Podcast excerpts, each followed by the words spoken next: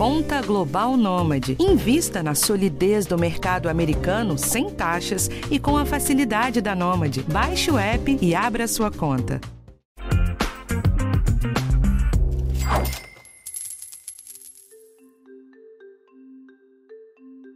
Então é isso, minha gente. Último episódio de 2021 e é hora de olhar para trás e lembrar tudo o que aconteceu. Essa é a retrospectiva do podcast Educação Financeira. Eu sou Rafael Martins. Fica com a gente. Bom, e pra esse episódio eu trouxe aqui duas vozes que faz tempo que vocês não ouvem, mas devem estar com saudade. Darlan Alvarenga e Luiz Guilherme Gerbelli. Tudo bem, gente? Oi, Rafa e pessoal, tudo bem?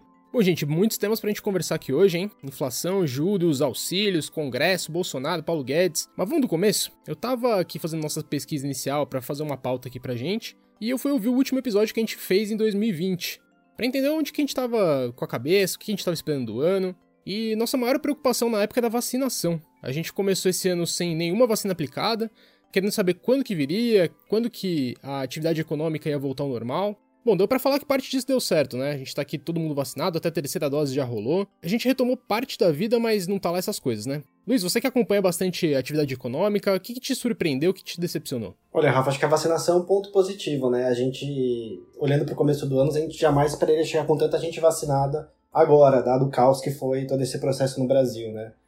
Isso, claro, ajudou na reabertura da economia e a melhorar um pouco as expectativas econômicas pelo menos o que a gente tinha no início do ano ali, quando se previa um crescimento de 3,5 e a gente já está falando de um crescimento mais próximo de 4.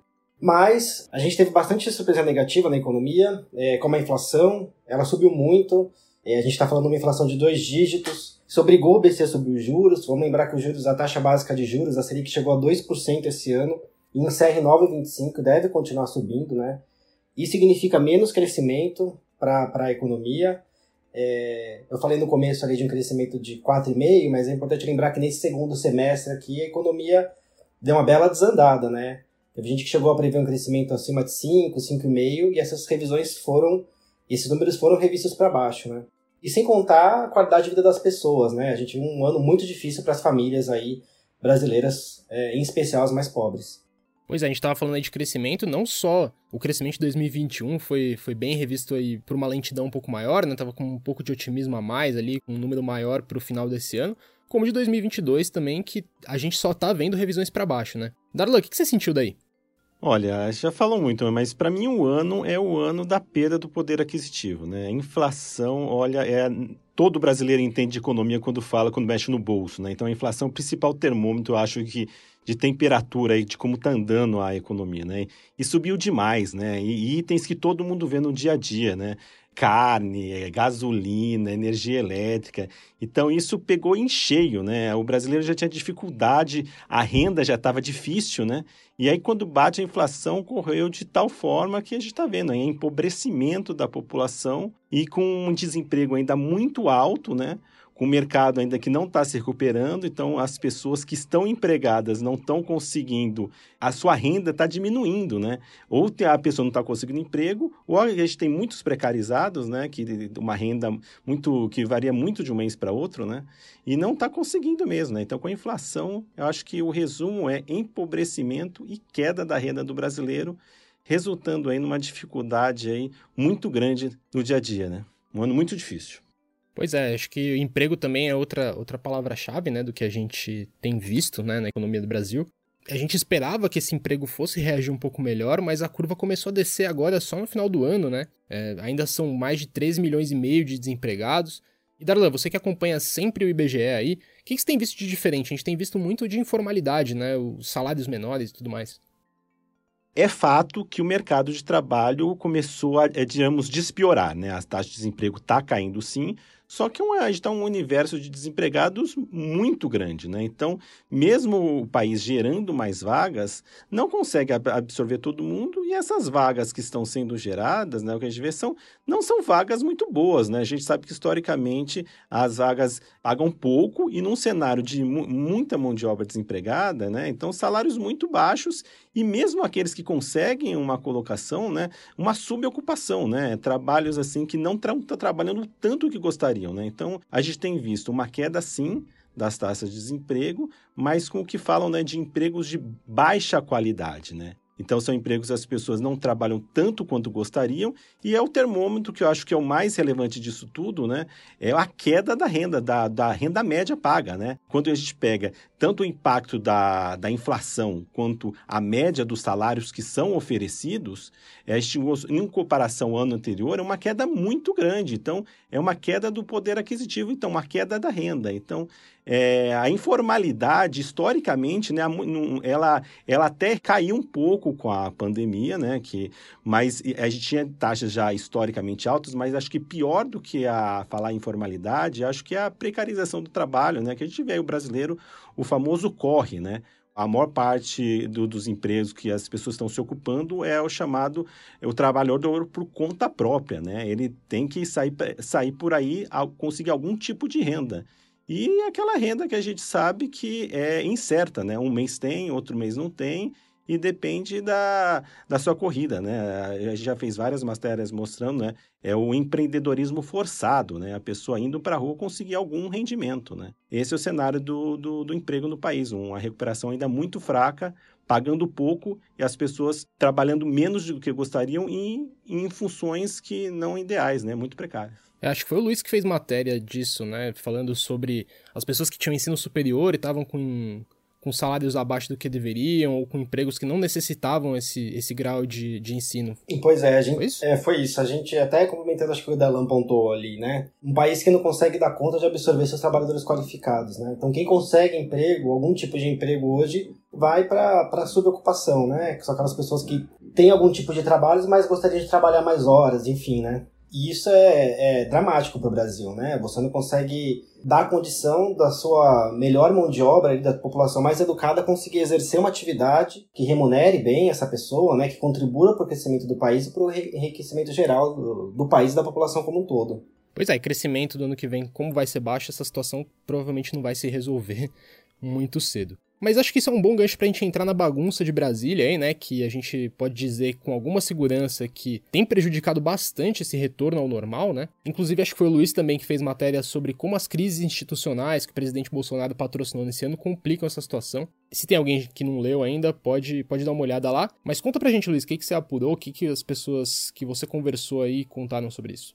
A gente conversou com gente que já teve em Brasília, né, em cargos de governo, ou, e economistas que acompanham o dia a dia da economia ali. E isso, toda essa crise institucional contribuiu para a economia não crescer tudo que ela poderia esse ano, né? Você cria um desarranjo para o investidor, o investidor quer saber, quer previsibilidade, né? Quer segurança, ele quer saber daqui 10, 20 anos como é que vai estar o negócio dele. E toda essa confusão que se criou ali, muito por conta do presidente, né, pelas declarações desastradas do presidente, tudo isso contribuiu para um, por um crescimento menor e deixa no ar também, não só o número, né, mas deixa no ar se o presidente eventualmente não vai lançar mão de outros ataques às instituições. Então nunca se sabe muito bem como é que é o dia seguinte, né? E aí deixa o caldo ainda mais complicado é, quando a gente fala de investimento. E o país precisa de investimento para crescer, para gerar emprego de qualidade. É, pois é, você tocou na palavra principal, né? Previsibilidade, é tranquilidade no ambiente econômico, é coisa que todo mundo que quer investir procura. E outra coisa que eu olhei naquele episódio do fim de 2020 é que a gente estava muito em dúvida de como que seriam as eleições para o Congresso, né? Pensando nas medidas que pudessem melhorar esse ambiente econômico, justamente. Isso meio que não adiantou nada. O presidente da Câmara foi eleito do gosto do presidente, do Senado também. E hoje a gente pode dizer que reforma tributária pouco se mexeu, proposta de reforma no imposto de renda também não andou muito. E o Congresso ganhou mais protagonismo com as emendas do relator, com aumento de gastos, coisas que eles mesmos colocaram na frente de alguma reforma. E esse conflito entre o executivo e o legislativo também deixou bem nebuloso esse cenário para o mercado financeiro. Darlan, você que vai publicar aí uma matéria sobre retrô de bolsa, o que, que você conta dela, o que, que os especialistas te contaram? Não, Rafael, é, os mercados é sempre aquele termômetro, eles tentam antecipar o que vem por aí, né? Então, claro que tem muito investidor, especulação, mas esse é, é a chave, né? O que ele não nada está muito animador, né?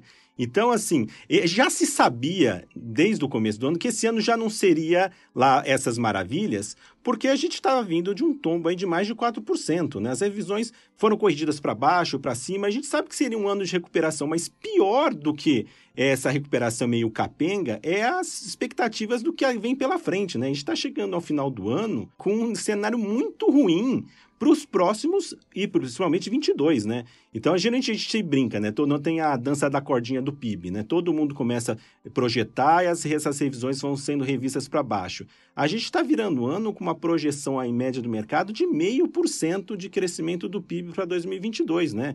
Então, assim, esse histórico do Brasil de baixo crescimento, a gente teve aí a última, na última década, outra década perdida, está abalando muito forte né, a confiança dos investidores, que realmente, como o Luiz falou, né, não tem previsibilidade, a agenda e a pauta econômica que é colocada, apresentada pelo governo, não avança, o governo estabelece metas que também não se realizam, né, a gente tem a meta de inflação, não vai ser cumprida. Então, é um cenário que você não tem uma previsibilidade e cujas metas não são cumpridas, e todo um cenário de incerteza, é, a fórmula perfeita aí para afastar, para deixar em dúvida os mercados e, e, o fator que bateu direto, né, toda essa incerteza, tem levado a uma escalada dos juros. Né? A, a, o Brasil está subindo juros mais rápido e com uma intensidade muito maior do que outros países. Né? E juros subindo muito alto, há uma, é uma, uma transição natural de boa parte de recursos de renda variável para renda fixa.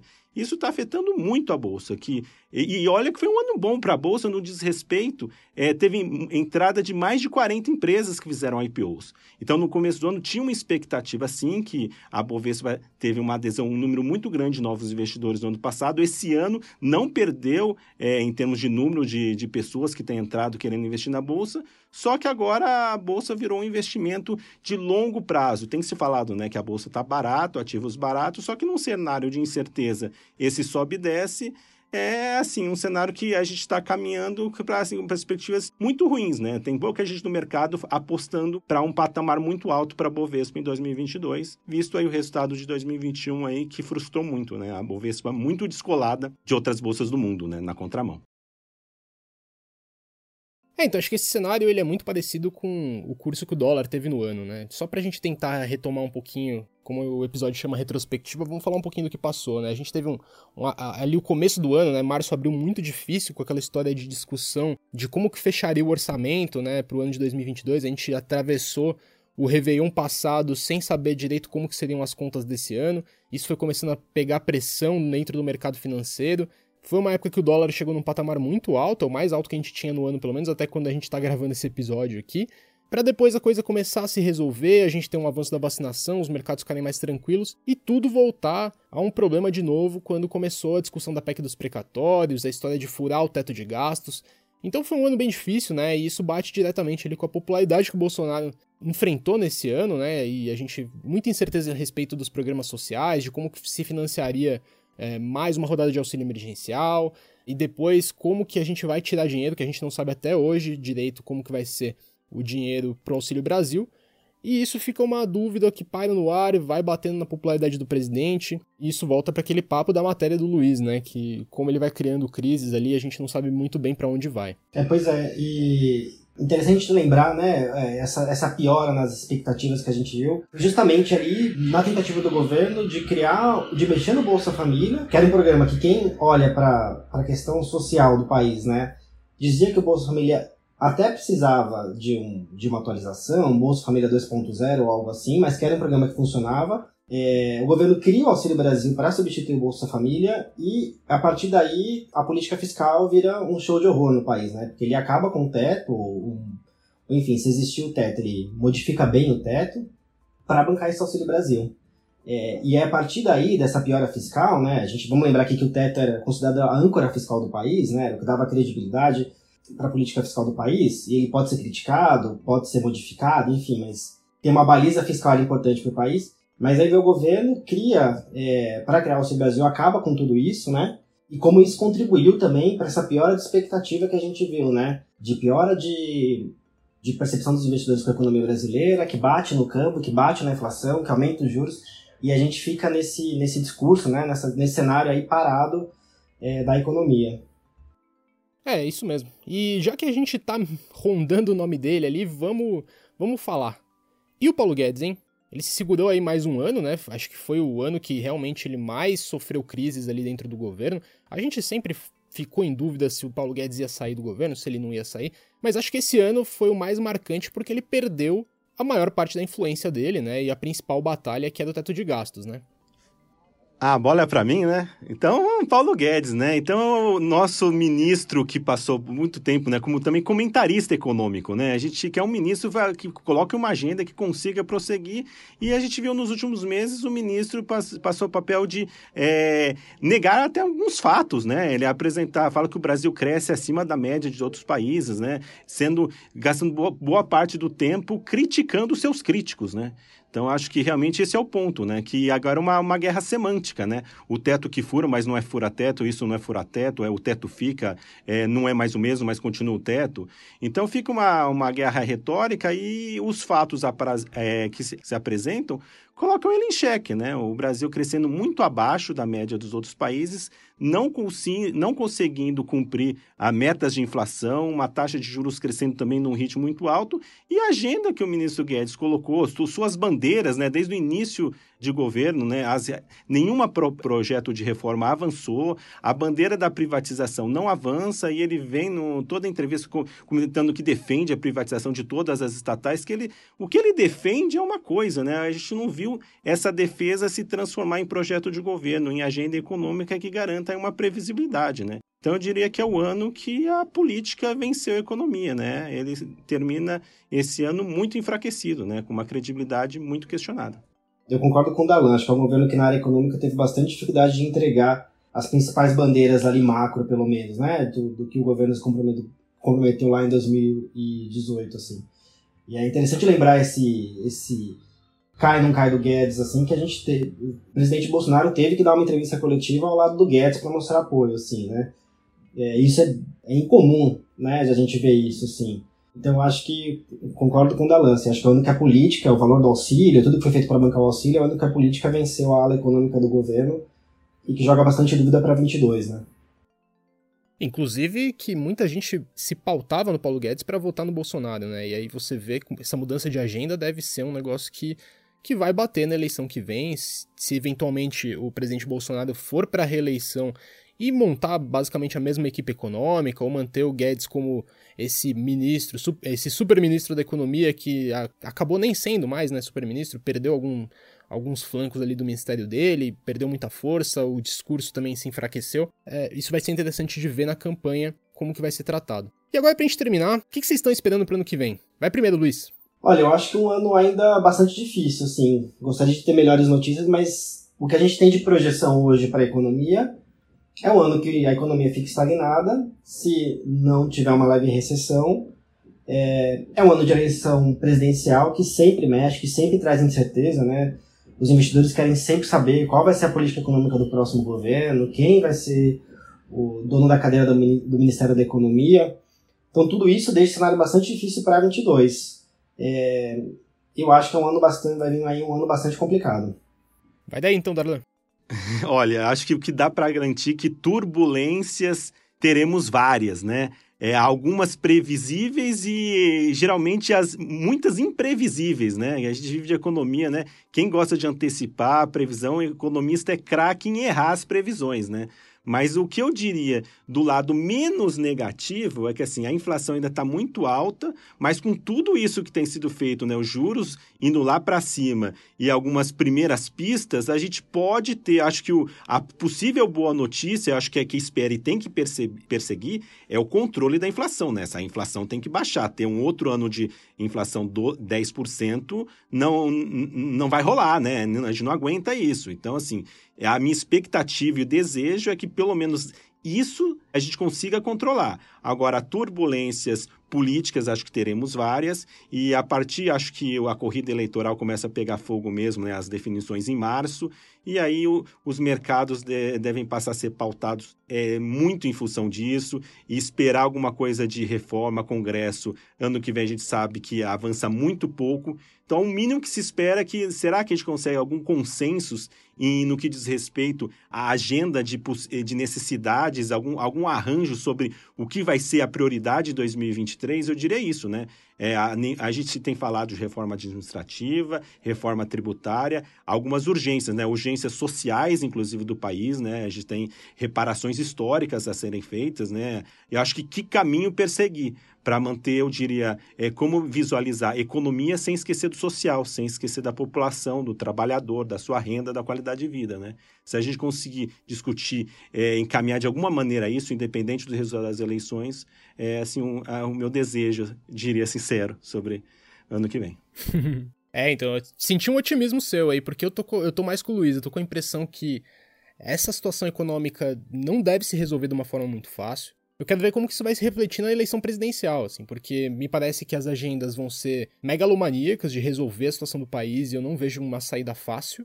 E eu acho que isso vai tanto no momento de beneficiar quem não tá no poder, né, as outras candidaturas, como prejudicar a candidatura que tá posta aí do, do presidente Bolsonaro que vai ter que resolver essa situação em muito pouco tempo para ser competitivo na hora da urna. Né? Então, então eu realmente não sei como que isso vai se desenvolver. Acho que essa vai ser a grande surpresa do ano, mas eu tô, tô mais pessimista. Eu tô achando que, que os nós são grandes demais para se resolver em tão pouco tempo e vai ficar vai ficar bem bem bem quente, bem acalorada a discussão na eleição.